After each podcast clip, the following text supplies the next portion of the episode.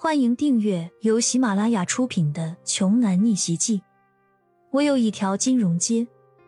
作者：山楂冰糖，由丹丹在发呆和创作实验室的小伙伴们为你完美演绎。第二百七十章，见骄阳一脸轻松的微笑，陈思婷却是怎么也开心不起来。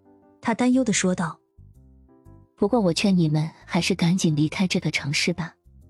刘志凯的计划，你们刚才也都听到了，还是保命要紧呢。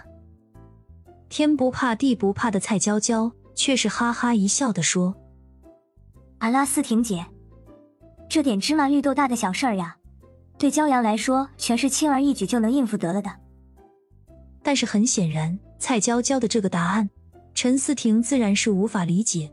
更是不能轻易接受的。只不过他也能看得出来，骄阳是一个聪明人，他绝对不会坐以待毙、被动挨打的。所以陈思婷也就没再多言。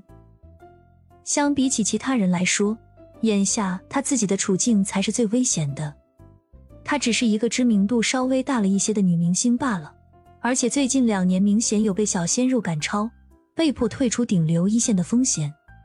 他根本就不是刘志凯的对手，以后只能走一步看一步了。众人又在已经恢复了平静的酒吧里闹腾一会儿，便准时散场，各自回家了。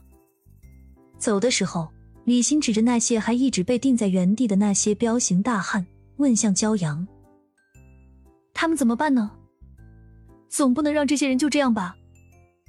放心了，欣欣姐，顶多再有一个小时。他们就能活动了。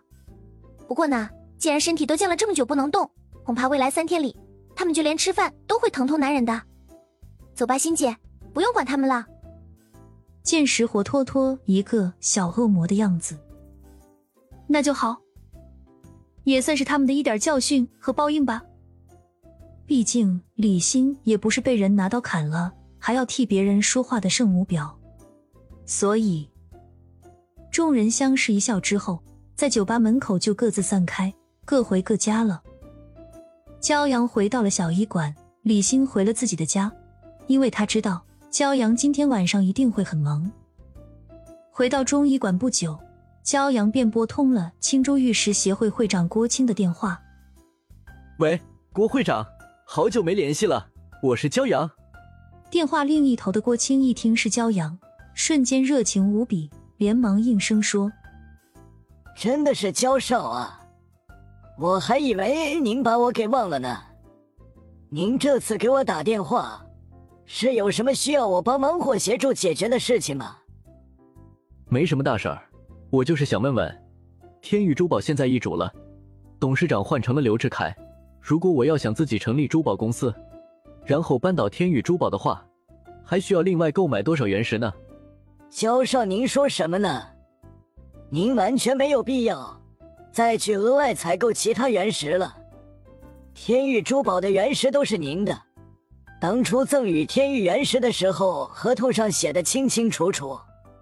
您可以随时反悔，可以随时收回那些原石，另作他用。只需要您一句话的事儿，我现在就可以立马把所有的原石给收回来。郭青在电话里信誓旦旦的说道：“骄阳有点愣住了。哎，当时的合同里真的是这么写的吗？他怎么不知道啊？看来还是自己太嫩了些，在商场上积累的经验实在太有限了，连合同都没看清楚就签约了。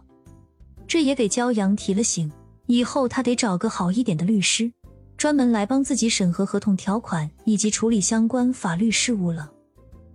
郭青听骄阳这边许久都没说话，又试探性的追问了一句：“焦少，要不要我现在就帮您收回那些玉石啊？”“嗯，好，现在就行动吧。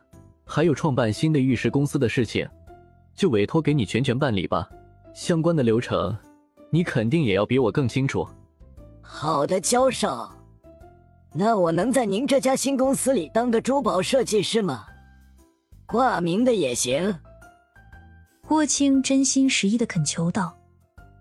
在郭青看来，骄阳创建的这家新珠宝公司以后一定会前途无量的，很有可能会成为名震世界的奢侈品牌。